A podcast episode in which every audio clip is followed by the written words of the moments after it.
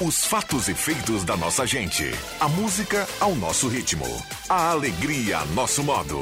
O mundo da informação em sintonia com a cultura local. ZYW 791. FM 107,9. Gazeta de Santa Cruz do Sul. A rádio da sua terra. Rádio Saúde. A informação preventiva para viver melhor. Osemar Santos.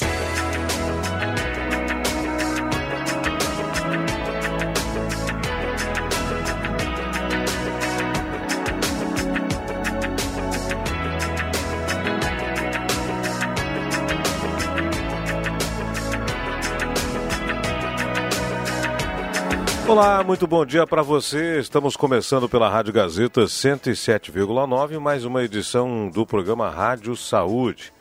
Vai ao ar todos os sábados, das 9 às 10 horas, trazendo dicas, informações importantes de prevenção à saúde. Nós temos na mesa de áudio os trabalhos do Zenon Rosa. Bom dia, Zenon. Tudo bem? E já vamos liberar o nosso WhatsApp 9912 9914 para você interagir conosco, né, fazer alguma pergunta que você entenda é, dentro do tema que a gente escolheu para o Rádio Saúde de hoje. Lembrando que o Rádio Saúde tem um oferecimento do Centro Radiológico Radson. Há mais de 30 anos, a nossa família cuida da sua. Telefones 2109 5151 e o WhatsApp 996 49 23 60. Radson, seu diagnóstico, nosso compromisso tempo é bom em Santa Cruz, céu lindíssimo, céu azul, sem nuvens, temperatura 16 graus agora, 80% a umidade relativa do ar. Temos um sábado bonito de inverno, né? Hoje, dia 17, hoje dia 17 de setembro, lembrando que nós temos aí apenas quatro dias nos separando, é isso? Do início da primavera, né, Zenon? Dia 21 de setembro começa a primavera. Já estamos com algumas, algumas nuances primaveris nas tardes e manhãs deste final de inverno. Bom, hoje no Rádio Saúde nós convidamos a professora do curso de enfermagem da Unisc membro da Rede Brasileira de Enfermagem e Segurança do Paciente. Está conosco aqui no estúdio da Gazeta, professora Janine Kipp. Tudo bem, professora? Como vai? Bom dia, tudo bem? Muito obrigada pelo convite. Antes de mais nada, será que eu pronunciei certo seu sobrenome? Sim, é, é Cap é, mesmo. Cap mesmo, tá bom. E o nosso tema aí é sobre a, o Dia Mundial de Segurança do Paciente, que transcorre nesse dia 17 de setembro, Dia Mundial da Segurança do Paciente. Que objetivo tem essa data? Por que foi instituída essa data e o que é a segurança do paciente, professor? Bem, a segurança do paciente ela é um movimento mundial que busca diminuir ao máximo os danos evitáveis em saúde. Esses danos evitáveis em saúde, eles ocorrem durante as práticas né, clínicas e assistenciais. E esse dia, então, ele vem como mobilizador, né? Então, assim, mundial uh, dessas ações. Ele busca trazer a incorporação de medidas preventivas, tanto em processos, né, quanto em procedimentos, comportamentos de equipe, uh, uso de tecnologias e também na implementação das questões de cultura de segurança. Quem é que implantou isso? É nacional, é mundial? Ah, mundial? Nós temos uh, uh, o Dia Mundial, ele é implementado pela Organização Mundial de Saúde, né? então em todos os países. E nós temos também o nosso Dia Nacional de Segurança do Paciente, que é no dia 1 de abril que foi quando foi lançado o primeiro programa de segurança do paciente, em 2013. Então, o Brasil comemora o seu dia no dia 1 de abril e o dia mundial é 17 de setembro. 1 de abril é uma data cômica, né? Cômica, Sim. né? Sim. Pois é, tem um tema na campanha desse ano 2022 do Dia da, da Segurança do Paciente, tem um tema, né? Foram adotado, foi adotado um tema aí. Né? A medicação sem dano. Esse é o tema mundial, né? Então, assim, todas as ações elas têm se voltado para essa temática para entender um pouco o histórico da onde vem a segurança do paciente. O grande uh, início das discussões em relação à segurança do paciente se deu em 1999, quando um grupo nos Estados Unidos uh, emitiu um relatório de errar é humano e trouxe luz, né, visão para cima dos erros assistenciais. Então, nesse relatório, eles traziam que de 44 mil a 98 mil mortes por ano poderiam ser evitáveis. E isso despertou, então, essa consciência para as práticas né, relacionadas à saúde com isso veio se melhorando todos os processos, né? Então, se a gente for ver de 1999 até agora, tem um bom tempo, né? O Brasil incorporou as ações de segurança do paciente em 2013. Então, na verdade, nós já temos 10 anos de segurança do paciente.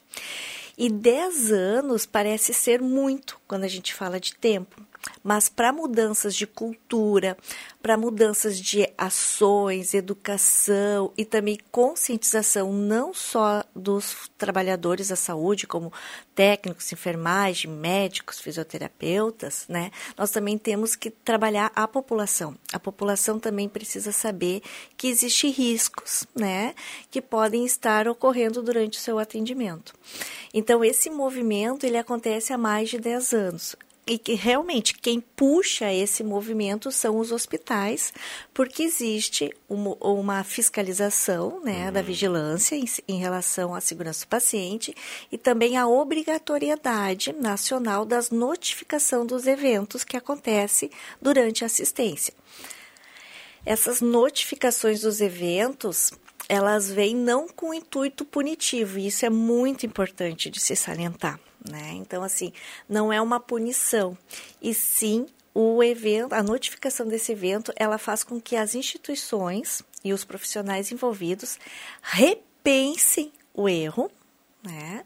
E nesse repensar, busquem estratégias para que ele não ocorra novamente. E isso é um ganho. Só que nós ainda estamos avançando em relação a isso, né? principalmente nessa questão da cultura, das pessoas notificarem os eventos né? e ter isso incorporado nas suas práticas. É como numa rodovia, uma placa indicando que tem um buraco ou uma curva logo ali, né? Tem que Mais saber, né? Tem que saber. Mas uhum. alguém tem que notificar o buraco, né? Isso. As notificações, elas têm. Hum, dentro das instituições, elas têm três níveis, né? Então, assim, existe o NIERMIS, que é um quase incidente, o incidente sem dano ao paciente e o acidente com dano ao paciente, que é o evento adverso, né? que é o que a gente não quer que aconteça nunca. Mas a gente sabe que acontece. Então, todas as nossas ações são voltadas para evitar esses incidentes, tanto sem dano quanto com dano e buscar uh, nessa, nesse quase incidente, nesse near miss, né, buscar essa notificação como melhoria de processo. Inclusive, pesquisando sobre o tema, cuidado polifarmaco ou polifarmácia também, né? Uhum. Eu vi nesse tema aí que é uso de vários medicamentos. Né? Isso. A polifarmácia, ela é relacionada ao uso de quatro, cinco medicamentos. Sim. Isso é muito comum na população idosa né? Então, assim, eles não tomam um medicamento só. E nesse, quanto maior o número de medicamentos ingeridos, né, ou administrados ao paciente, maior pode ser o risco também das questões de incompatibilidade, erro de dose, horário errado, né? Então assim tem toda uma questão que circula em relação à medicação, porque não é só mais um medicamentozinho, né? É um medicamento, ele é um componente químico, ele, ele tem uma ação no organismo, né? Ele pode inter, inter, eh, fazer interação com outras drogas, com outros medicamentos, né? E isso pode levar a algum comprometimento ao paciente. Então, tudo precisa ser muito bem avaliado, né? E também monitorado. Essa questão da monitorização, ela é fundamental. Nesse caso monitorização, especialmente quando tem medicamentos com nomes parecidos, hidroxicloroquina, hidroclotiazida. Teve um, um senhor que me disse, não, eu estou tomando já um para evitar a Covid. É, hidroclotiazida, mas não, não tem nada a ver uma coisa uhum. com a outra. É, é, medicamentos com nomes parecidos, doutor. Os medicamentos que têm a nomenclatura muito semelhante, eles são indutores a erro. Né? Então, assim, uh, as, os dispensadores, né, as farmácias, uh, principalmente hospitalares, elas já têm esse cuidado, elas têm caixa alta na identificação, né, para uh, alertar a equipe que vai administrar. E se esses medicamentos, vários deles podem estar uh, incluídos na lista de medicamentos potencialmente perigosos, uhum. que podem ser fatais, né? Então, esses aí têm toda uma sistemática de distribuição intra-hospitalar muito cuidadosa. Elas, elas vêm, elas são dispensadas apenas no horário, elas precisam ter uma, uma etiqueta de uma cor diferente, elas precisam estar escrito potencialmente perigoso, justamente para evitar esse erro. Mas a gente não tem esse controle assim tão uh, específico na atenção básica, e daí acaba acontecendo que nem esse senhor que errou a medicação por ela ser muito semelhante. Não, ele achava que estava certo, estava tomando já continuamente, achava que estava imune uhum. à Covid porque tomava hidroclotiazida e era hidroxicloroquina, né? Aham, eles têm. São parecidos. E nós temos muito disso. Existe um movimento junto à indústria farmacêutica também para que eles consigam. Uh, Uh, além da, da, questão sonora, também tem a identificação do frasco. Quando é o mesmo laboratório, a própria, uh, o design do frasco é muito semelhante. E isso também pode induzir ao erro. Né? Então, existe um movimento para que também isso seja destacado para facilitar a compreensão de quem vai estar manipulando esses medicamentos. Bom, a gente já vamos fazer o pr primeiro intervalo. Passa ligeiro, viu? A gente passa ligeiro. Nós estamos conversando com Janine Kep sobre segurança do paciente. Depois do intervalo, eu vou querer saber é, se melhorou essa questão de dispensa uh, ou de destinação de medicamentos para o paciente, uh, depois que as receitas estão sendo emitidas digitadas. A gente vai fazer um pequeno intervalo, depois a gente vai continuar falando sobre esse tema dispensa de medicação e eu gostaria de saber também, uh, nós temos, no caso aqui, a gente falou da polifarmácia, né? falamos de medicamentos com grafia semelhante. Eu gostaria de saber também se durante eh, o uso de medicamento contínuo, o paciente está usando há muitos anos, daqui a pouquinho ele tem uma intercorrência de gripe e ele se automedica. A gente já volta aí para falar sobre essa questão do Dia Mundial da Segurança do Paciente.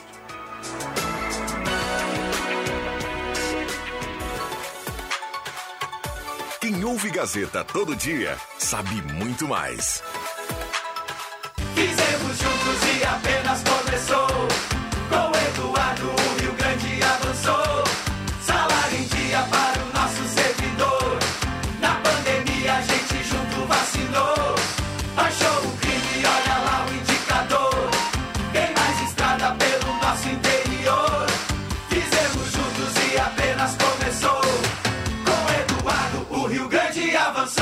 Federação Um Só Rio Grande. Federação PSDB e Cidadania. MDB, PSD, Podemos e União Brasil.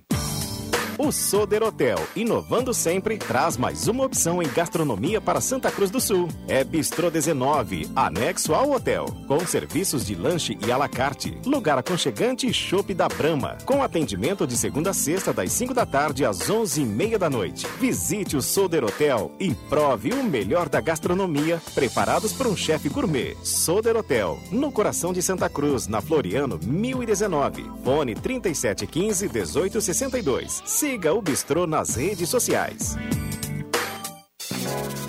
A Rádio Gazeta chama você à reflexão com a campanha Pense Trânsito. É hora de mobilização pela redução das tragédias no trânsito. Sou Fogliarini, sou instrutor da Escolinha de Trânsito do Comando Rodoviário da Brigada Militar. A nossa dica de trânsito é para ter muita atenção no trânsito e hoje principalmente quanto ao uso do celular, que é a maior causa de acidente no momento. Então, perca um minuto para fazer atender uma ligação parado do que perder a vida em um minuto. Pense Trânsito, uma campanha da Gazeta. Apoio. Rota de Santa Maria. Conectamos o coração do Rio Grande do Sul. Viação União Santa Cruz, unindo pessoas e sonhos. Arevesc. Encontre seu carro em www.carronota10.com.br.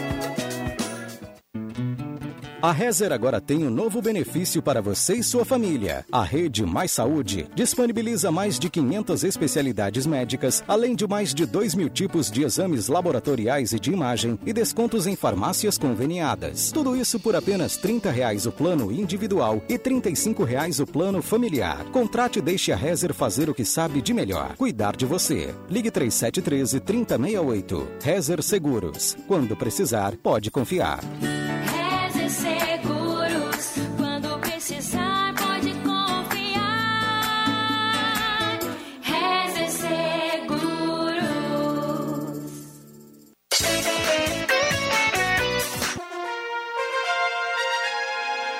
Futebol na Gazeta. O Colorado vai até Goiás e precisa vencer para seguir sonhando com o título brasileiro.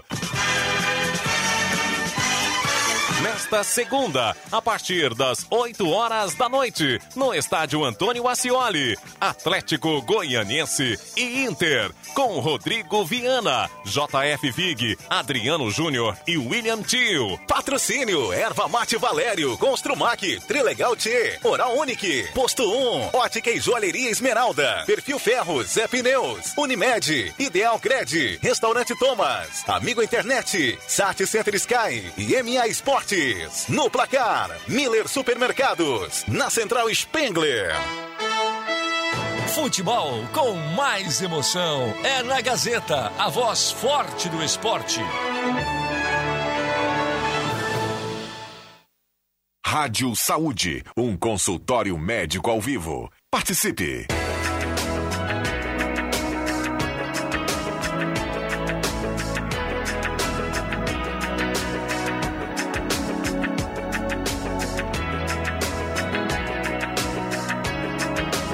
Estamos de volta no Rádio Saúde, agora 9 horas com mais 18 minutos e meio. 9 horas, 9 horas 18 minutos e meio. Rádio Saúde tem oferecimento do Centro Radiológico Radson. Há mais de 30 anos a nossa família cuida da sua. Telefones 2109 5151, WhatsApp 996 49 23 60. Radson, seu diagnóstico, nosso compromisso. Alertamos o nosso público que o programa Rádio Saúde vai estar disponível depois né, das 10 horas no site SoundCloud barra RD Gazeta. Se você quiser é, ouvir de novo ou recomendar para alguém, vai estar disponível no nosso site. E aqui nós estamos conversando hoje no programa, nosso tema principal é o Dia Mundial da Segurança do Paciente. E para tanto nós convidamos Janine Kep, que é, é coordenadora, opa, peraí, eu já mudei aqui a minha, a minha página, professora do curso de enfermagem da, da Unisc e também membro da Rede Brasileira de Enfermagem e Segurança do Paciente, Janine Kep. Antes do intervalo, eu perguntava a ela sobre o que melhorou na emissão de receitas de medicamentos para os pacientes. Agora as receitas não são mais é, com a caligrafia do médico, graças a Deus, e agora são digitadas. Melhorou muito isso? Melhorou. A questão da digitação do, da medicação, do componente, da quantidade, do horário, ele trouxe maior segurança na dispensação do medicamento.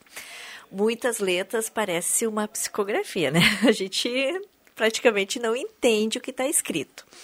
Então, assim, se para nós que somos profissionais da saúde e já, e já, temos o contato com aquele profissional e muitas vezes não entendemos, imagina quem dispensa isso na farmácia. Né?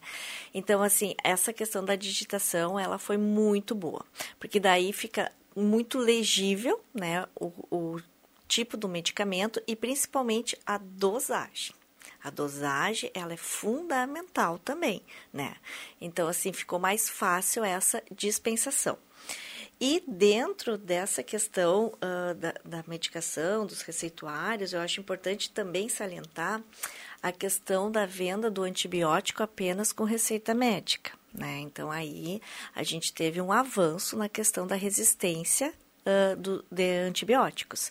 Então, assim, antigamente era muito comum a população ir até a farmácia e pedir um antibiótico que o vizinho tomava, que o compadre indicou, e se automedicava. Só que isso tinha um efeito muito grande, que é a questão da resistência antimicrobiana. Né? Então, assim, a gente agora com essa questão das receitas controladas para antibiótico, também consegue ter um maior controle em relação a isso e também de, uh, diminuir esse, esse problema, né, que é das bactérias resistentes. Falando nisso, eu abordava aqui, inclusive no intervalo, o indivíduo já toma medicação contínua e, por uma intercorrência de uma gripe ou um resfriado, vai lá e se automedica. A gente falou ainda há pouco da polifarmácia, ele corre risco, o certo mesmo é fazer uma consulta antes, né? Sim. Mas corre-se muito o risco de tomar um, um, medicamento aleatório, já que o paciente está tomando outros né, contínuos. Toda a automedicação ela é muito perigosa.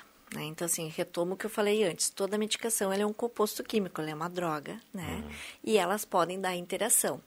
Então, a própria questão uh, da aspirina, né, do ácido acetil salicínico, né? Então, assim, às vezes os sintomas são muito parecidos, né? A gripe tem um sintoma muito parecido da dengue, por exemplo, os iniciais. E é extremamente contraindicado é, esse componente para pacientes que têm dengue. Então, ali ele pode estar tá agravando o seu problema de saúde. Então, ele precisa passar por uma avaliação médica, sim, né? E evitar o máximo possível a automedicação. Muito bem, nós temos aí na, na, metas de segurança do paciente, metas brasileiras. O que são essas metas, hein? Bom, em 2013, o Programa Nacional de Segurança do Paciente, ele determinou o seu carro-chefe, né? Então, essas metas, elas servem para direcionar as ações de segurança do paciente. O que, que se fez? Um estudo, né, que se as instituições, não só não falo só de hospitais, falo também de postos de saúde, SFs. Seguirem essas metas, elas diminuem muito a chance de um erro assistencial.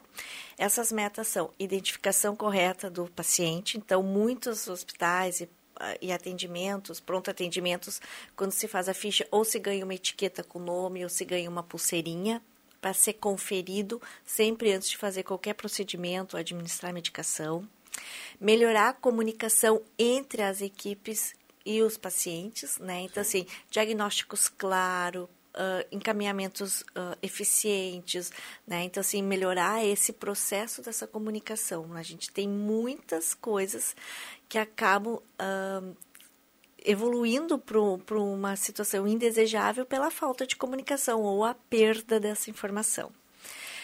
A meta 3 é a medicação, evitar o erro da medicação, tanto na prescrição quanto na diluição e na administração. Então, tem todo um, um fazer muito importante em relação a essa diluição, preparo, administração e prescrição dessa medicação.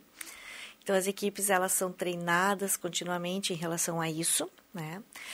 Uh, evitar procedimentos cirúrgicos errados em paciente errados em membro errado, cirurgia segura, né? uhum. né? então assim dentro dos ambientes hospitalares, higiene, né, das mãos, então para evitar infecções, porque a infecção ele é um problema na saúde, né? então assim tudo começa na higiene das mãos e a sexta meta ela está relacionada a evitar quedas e lesão por pressão, que são as antigas úlceras, as pessoas conhecem por úlceras, né? Então, essas seis metas, se uh, incorporada às suas atividades né, assistenciais, elas reduzem os eventos adversos relacionados à assistência à saúde. Essa úlcera é aquela ferida que dá do paciente muito tempo deitado, é isso? Isso. Né? Uhum. Por isso aqueles e, colchões piramidais, etc. É, e a, a lesão por pressão, assim, a partir de 4, 6 horas, o paciente na mesma posição, a pele já começa a fazer uma isquemia, começa a ficar fragilizada e essa ferida ela pode abrir, né? Então assim começa de início com uma área uh, ruborizada, vermelha, né? Uh, sai uma uma bolhazinha e depois começa a atingir as outras camadas da pele, uhum. podendo inclusive às vezes a gente identificar até o osso, né? Dependendo da região. E é muito comum nas áreas aonde se tem proeminência óssea. Né? Então, assim, na região do cóccix, nas laterais, aqui da coxa, né? nessas áreas são geralmente nos calcâneos, aonde abre primeiro. Bem, essas onde entra a pandemia nessa, nessa questão toda aí, né? de, de segurança do paciente? Bom, a pandemia, ela teve o seu lado positivo e o seu lado nem tão positivo. Né? Então, assim, o que, que a gente percebeu durante a pandemia? Que a gente teve um incremento muito grande da tecnologia voltada às questões de saúde. Então, a gente evoluiu em dois anos o que talvez se evoluísse em dez. Isso foi um avanço enorme se ganhou muito em procedimentos, se aprendeu muito em questões de conduta, em avaliação de risco, em manejo de paciente crítico. Né? Só que na mesma proporção em que se aumentou esses cuidados críticos, também se aumentou o risco né, do evento adverso. Ah, então, assim, a gente ainda não consegue mensurar esse saldo da pandemia. Acho que a gente ainda vai levar uns três, quatro anos para ver né, e olhar para trás e ver o que, que aconteceu com a pandemia né, e quais foram os impactos em relação à segurança do paciente. Mas a gente tem essa questão assim ãh, do desenvolvimento que é muito importante. E tem um aspecto também que, que às vezes as pessoas pensam, ah, a pandemia passou, ok, a gente vê que as pessoas já não usam mais a máscara, que o álcool gel, antes que tinha fila para as pessoas entrar nos estabelecimentos, hoje as pessoas não enxergam mais o tubo de álcool gel, mas nos serviços de assistência a demanda não diminuiu. A pandemia está passando, mas a demanda não diminuiu. Por quê? Porque as pessoas não foram buscar, as pessoas que tinham hipertensão, problemas cardíacos, diabetes, elas não foram buscar os seus atendimentos como elas iam. Então, nós temos uma população que está reprimida de atendimento. E, consequentemente, durante esses dois anos, eles não foram no posto porque o posto não estava atendendo, estava atendendo Covid, os hospitais estavam superlotados, não tinha como fazer cirurgias e nem atendimento, as UTIs não tinham espaço, né? Então, essa população ficou reprimida. E sem assistência. E com isso também teve um agravamento dessa condição de saúde dela. Então agora os pacientes covid não estão mais ah, superlotando os hospitais, mas a gente tem os hospitais, mas a gente tem uma demanda grande desses pacientes crônicos que estão vindo piores do que eles estavam antes. E sem falar nos pacientes que ficaram com sequelas do Covid, né? Então, se a gente hoje tem uma roda de amigos, fala, conversa, ah, eu tenho 40% do meu pulmão comprometido, eu fiquei com 50%, e isso vai impactar onde? No sistema de saúde. Né? Então, o sistema também ainda está se reorganizando para dar conta dessa parcela da população que ficou reprimida e desse agravamento relacionado às questões respiratórias. Então, ainda é muito cedo para dizer se está positivo ou se está negativo. Né? Mas o que foi bom foi a questão de ver que a gente sim se desenvolveu cientificamente muito, né? Ah, se conseguiu trabalhar com uma demanda grande de, de pacientes e muitos hospitais ganharam ah, insumos, né? Monitores, respiradores para atender os pacientes Covid. E agora que passou essa maior demanda, eles ficaram com esses equipamentos. Então, isso é um, um saldo positivo para as instituições também. Bem, a gente já vai para mais um intervalo, depois eu quero saber o seguinte: quanto maior o hospital, mais dificuldade de garantir a segurança do paciente? Ou isso independe? A gente já volta com a sequência do Rádio Saúde.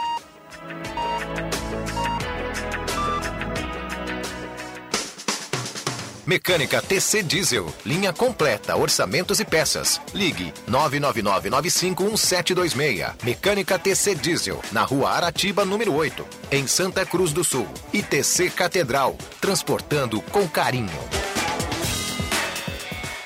Atenção Santa Cruz! A Turismo Nacional está chegando. A categoria dos carros mais vendidos do Brasil vai invadir o autódromo. Esperamos você no sábado e domingo, dias 17 e 18 de setembro. Venha fazer parte desta grande festa. São mais de seis horas de carro na pista com grid cheio. Entrada, um brinquedo novo ou em bom estado. Caridade e velocidade é aqui na Turismo Nacional. Classificação etária de 2 a 18 anos acompanhados pelos pais. Rádio Gazeta, eleições 2022. É hora de preparar o voto. Na rádio da sua terra, todo dia é dia de eleições. A apuração dos fatos e a informação com credibilidade. A corrida eleitoral e o contexto da notícia. O que é destaque na campanha e atenção especial aos temas relevantes para a região. E dia 2 de outubro, o voto a voto, a apuração e a repercussão do primeiro turno. Fique ligado, participe da política e faça valer seu voto. Patrocínio Braulio Consórcios. Confiança e credibilidade há 19 anos. Planos novos e cartas contempladas para uso imediato e capital de giro. Fone 999 469 469. Apoio Clínica São Vicente, especializada em segurança e medicina do trabalho, em Santa Cruz, na Ernesto Alves, 722, sala 201. Comercial Ramos Lazarete, a esquina do campo e da cidade, na Ernesto Alves 31, próximo ao Parque da Oktoberfest. Unipaz, plano assistencial. Cuide de quem você ama. Ligue 3053 0394. Rezer Seguros, quando precisar, pode confiar. Planeta Car, um mundo de ofertas para você. Ótica e Joalheria Esmeralda, seu olhar mais perto de uma joia. Imóveis da Santinha. Acesse imóveisdasantinha.com.br e confira as ofertas. X mais fácil. Aproveite a nova margem e saia com dinheiro no bolso. Eleições 2022. Rádio Gazeta, a sintonia do voto. A promoção Show de Prêmios do Miller está de volta. E esse ano é especial. Em comemoração aos 25 anos do Miller Supermercados. Sorteio de 5 micro-ondas, 3 notebooks, 5 TVs e um carro zero quilômetro. A cada 100 reais em compras, troque por um cupom e concorra. E você vai ser um dos ganhadores dos 14 prêmios. Show de Prêmios Miller 25 anos. Participe e comemore com a gente. É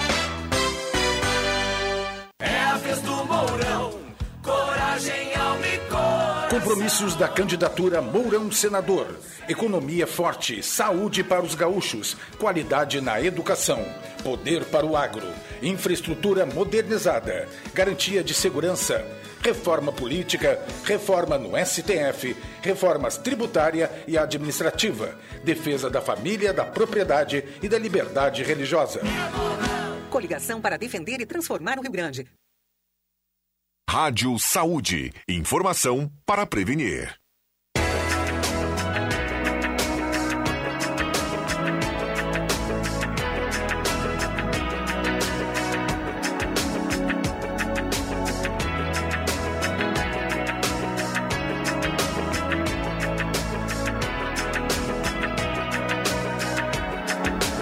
Muito bem, estamos de volta no Rádio Saúde, agora 9 horas com 34 minutos, 9 e 34.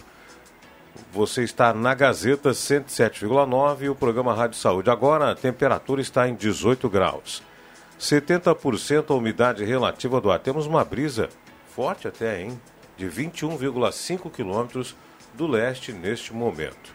Que deixa a sensação térmica mais baixa, viu? Termômetro marca 18 e a sensação térmica está em 17, um grau a menos. O Rádio Saúde tem um oferecimento do Centro Radiológico Radisson. Há mais de 30 anos, a nossa família cuida da sua. Telefones 2109-5151. WhatsApp 996 49 23 60.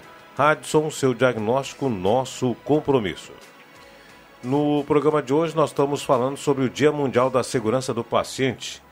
E, para tanto, está conosco aqui no estúdio Janine Kep, que é professora do curso de enfermagem da Unisc e membro da Rede Brasileira de Enfermagem e Segurança do Paciente.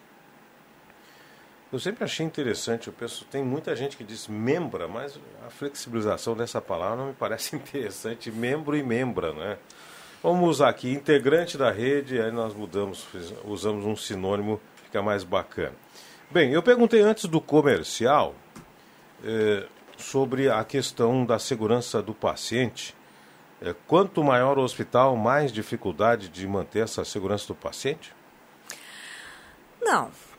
A questão da segurança do paciente, ela tem risco em qualquer tipo de hospital. porque todos eles fazem procedimentos, todos atendem. O que, que tem acontecido? Quanto maior a complexidade do paciente né, e do hospital, maior são as possibilidades de, de risco. Isso sim, porque os procedimentos são mais hum, minuciosos, né? Tem mais tecnologia envolvida, os pacientes também são mais críticos. Mas tem uma questão muito interessante que é que os grandes hospitais, né, o, o, eles têm trabalhado fortemente em relação à segurança do paciente e têm incorporado nas suas condutas a questão uh, da, das monitorizações e, e também da, das acreditações. As acreditações de saúde, tipo, nós, os nossos hospitais da região aqui estão buscando todos eles, os grandes, né, a certificação da ONA. E essa certificação da ONA, ela dá maior credibilidade para os processos. Então, ela faz com que a instituição revise todos os seus processos e isso traz mais segurança para o paciente. Então, essa coisa de pensar de que uma, o maior hospital tem mais risco, mas ele também está se preparando mais para, essa, para esse atendimento. Né? E o risco ele acontece em qualquer ambiente que preste atendimento ao paciente, né? Tanto na, no atendimento do posto, o posto também pode acontecer algum evento adverso. Bom, com o evento uh, da, da pandemia, muitos hospitais mudaram os seus critérios de acesso dos visitantes e acompanhantes de pacientes. Mudaram durante a pandemia e muitos mantêm esses critérios um pouco mais rigorosos. Isso influencia bastante, isso é, veio para ficar essa mudança de acesso aos hospitais? Ainda é cedo para dizer se isso veio para ficar ou não, né? Uh, antes da pandemia a gente tinha muito essa visitação aberta, né? Então assim, a visitação ela tem um lado positivo que é esse apoio ao paciente, ele se sentir mais acolhido, ter o familiar junto com ele o tempo todo, né? Mas essa circulação, ela traz um risco para o hospital, sim. Todos nós podemos estar carregando algum tipo de vírus e não sentir. Né? E as pessoas que estão internadas, elas têm o seu sistema imunológico mais comprometido. Então, a gente pode estar passando esse vírus também para essas pessoas e para os próprios trabalhadores. Uh, os trabalhadores da área da saúde, por exemplo, eles ainda continuam trabalhando todos eles de máscara. Né? Embora os pacientes não tenham mais usado e, os, e a gente tem pedido para os uh, acompanhantes usarem, nem todos fazem mais a adesão à máscara, né? porque acham que a pandemia já passou, mas ainda existe esse risco. Então, assim, nas instituições, os profissionais ainda usam a máscara tanto para se preservar quanto para preservar o paciente, porque nós ainda temos pacientes com Covid internados, né? então assim, isso ainda existe. Eu acompanhei há muitos anos né, comportamentos na, no Japão, se não me falha a memória, em outros países da Ásia, onde nas ruas muitas pessoas já usavam máscara né, como forma de evitar contágio. E, muitas delas eh, tentando evitar a poluição das grandes metrópoles, né? a concentração de população é muito grande, e outras, uma grande maioria, usava máscara porque estava com sintoma de resfriado e não queria passar pro, uh, o, o, vírus para outras pessoas. É, é, uma, vamos dizer assim, uma conscientização um pouco além da nossa, né? É, é uma questão cultural, né? Então, assim, quando a gente entra no aspecto cultural, Uh, por mais que a gente identifique, mostre a necessidade, né? Até no auge da pandemia, todo mundo sabia da conscientização da máscara. A máscara foi uma das coisas que mais fez com que a gente contesse a disseminação, né?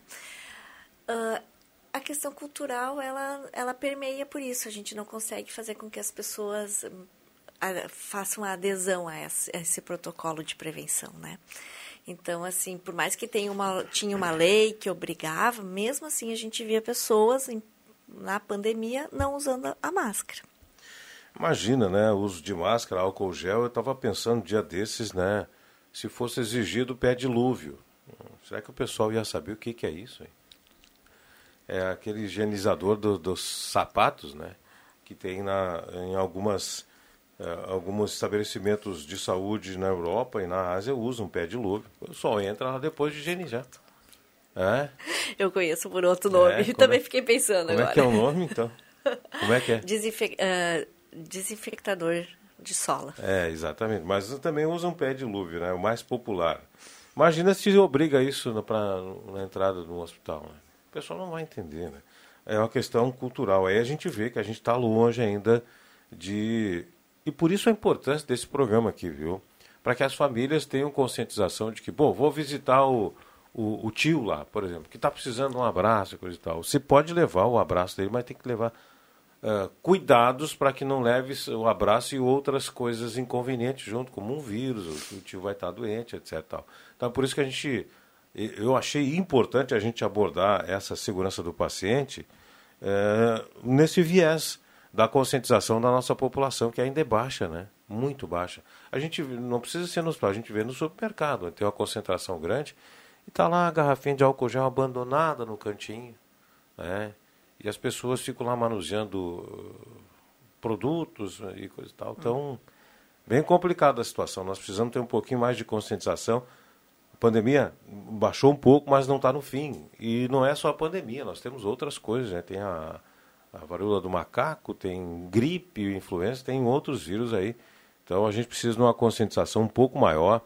Não, não adianta chegar em casa só e passar álcool nos produtos do mercado, se quando você vai no mercado você não passa álcool gel na sua mão.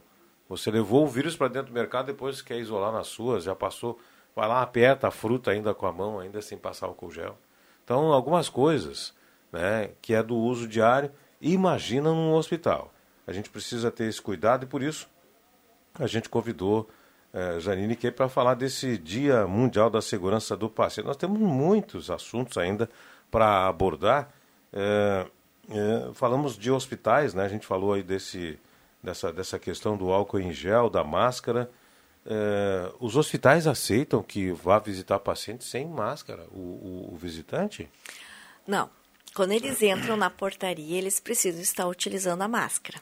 Né? O que acontece muitas vezes é que quando eles se encontram nas dependências, nos quartos, eles acabam retirando a máscara. Só que daí, no que eles fazem esse movimento de retirar a máscara, eles acabam expondo aquele paciente. Né? Então, assim, pre- se precisa essa conscientização do uso da máscara em instituições hospitalares ainda, sim. Né? Nós te, tem o Covid, mas também tem a gripe, também tem a varíola macaco, tem várias outras doenças que são transmitidas né, pela questão respiratória e pelo contato das mãos. A gente pôde perceber ah, nesse ano que a gente teve um aumento muito grande da circulação de vírus nas crianças, né? Então, assim, elas passaram tempo mais ah, em casa, né? Não podiam ir para as escolas. Sem então, os assim, é, então, assim, elas acabaram não desenvolvendo esse anticorpo para os vírus que estavam aí. né? E essa questão ah, dessa higiene, né? Porque usar máscara e, e lavar as mãos é uma, uma questão de higiene, né? Comportamental.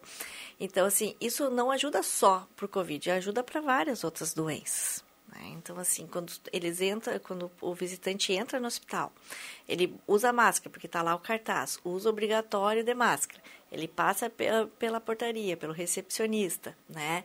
Ele chega dentro do quarto, ele retira, ele está colocando em risco aquele paciente, porque ele pode ter o vírus, né, de alguma doença e estar assintomático. Muito bem, nós estamos falando sobre o Dia Mundial da Segurança do Paciente com Janine, que é professor do curso de enfermagem da Unisc e integrante da Rede Brasileira de Segurança, a Rede Brasileira de Enfermagem e Segurança do Paciente. Vamos fazer um pequeno intervalo, o sinal já vai marcar 15 para as 10, depois nós voltamos para o último bloco do Rádio Saúde de hoje. O Nix transformou o Brasil ao lado de Bolsonaro. Eduardo Leite renunciou ao Rio Grande na tentativa fracassada de chegar à presidência. Onix, gaúcho de corpo e alma, escolheu o Rio Grande para transformar a vida das pessoas. Leite, que era contra a reeleição, voltou atrás para concorrer novamente. Um escolheu o povo gaúcho. O outro, o poder. Agora é a tua vez de escolher quem sempre te escolheu. Onix. 22. Coligação para defender transformar o Rio Grande. PL Patriota Republicanos e Prós. Vem aí os festejos Farroupilhas de 13 a 20 de setembro. Uma semana para celebrar o orgulho de ser gaúcho em toda a sua essência. Atividades no Parque de Eventos e nos CTGs. E no dia 20 de setembro, às 9 da manhã, desfile na rua Ernesto Alves. E a partir das 3 da tarde, mateada na Praça Getúlio Vargas, com apresentações artísticas e shows com os novos tropeiros e Orquestra Bagual. Festejos Farroupilhas. Organização e realização ATS, Associação Tradicionalista Santa Cruzense. Patrocínio Município de Santa Cruz do Sul. Gazeta Notícias, em 5 minutos. Sempre às 19 horas. As principais notícias em vídeo de Santa Cruz e região, ao vivo, para assistir onde quiser. No celular, computador ou na TV. Noticiário ágil e dinâmico. Feito para você ficar atualizado. De segunda a sexta às 19 horas. Assista pelo portal Gás. www.gas.com.br. A Rezer agora tem um novo benefício para você e sua família. A Rede Mais Saúde disponibiliza mais de 500 especialidades médicas, além de mais de 2 mil tipos de exames laboratoriais e de imagem e descontos em farmácias conveniadas. Tudo isso por apenas 30 reais o plano individual e 35 reais o plano familiar. Contrate e deixe a Rezer fazer o que sabe de melhor. Cuidar de você. Ligue 3713 3068. Rezer Seguros. Quando precisar, pode confiar.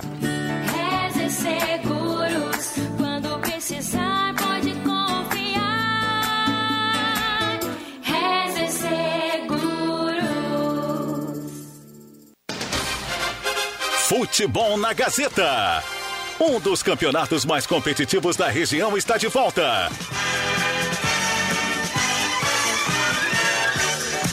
Campeonato Regional do Vale do Rio Pardo. Neste sábado, a partir das quatro da tarde, dos Eucaliptos, Bom Jesus e América. Com Rodrigo Viana, Adriano Júnior, Marcos Rivelino e Zenon Rosa. Patrocínio. MA Esportes, a Fubra, Ufer Purificadores e Bela Casa Materiais de Construção. Futebol com mais emoção é na Gazeta, a voz forte do esporte.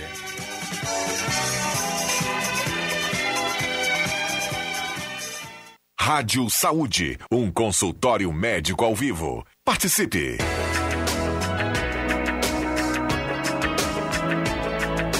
Muito bem, estamos de volta no Rádio Saúde, agora 9 horas 48 minutos. Rádio Saúde para Centro Radiológico Radson. Há mais de 30, de 30 anos a nossa família cuida da sua. Telefones 2109 5151, WhatsApp 996 49 23 60. Radson, seu diagnóstico, nosso compromisso. É, nós temos aqui pessoal mandando um bom dia, está na audiência, o Almiro Rocha. É, também aqui, Moacir Rossaldo de Vera Cruz.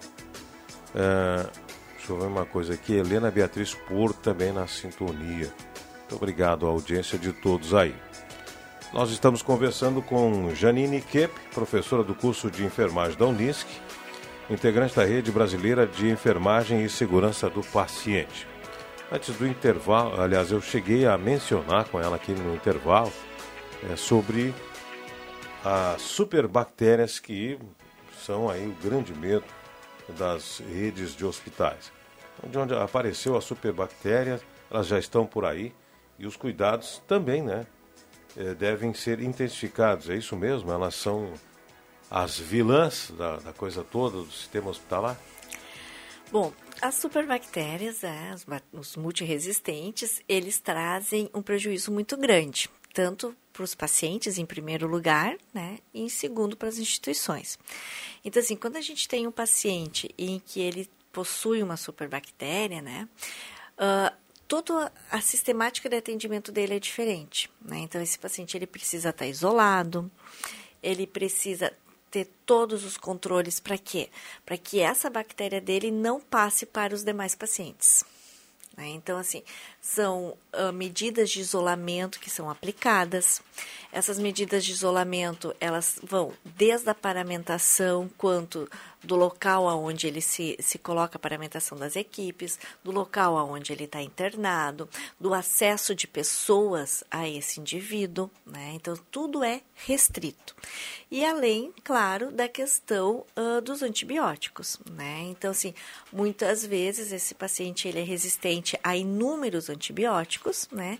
E isso vai dificultando, então, o poder de escolha do médico, né? Então, assim, faz muitas faz com que muitas vezes ele fique com poucas alternativas para dar conta dessa bactéria.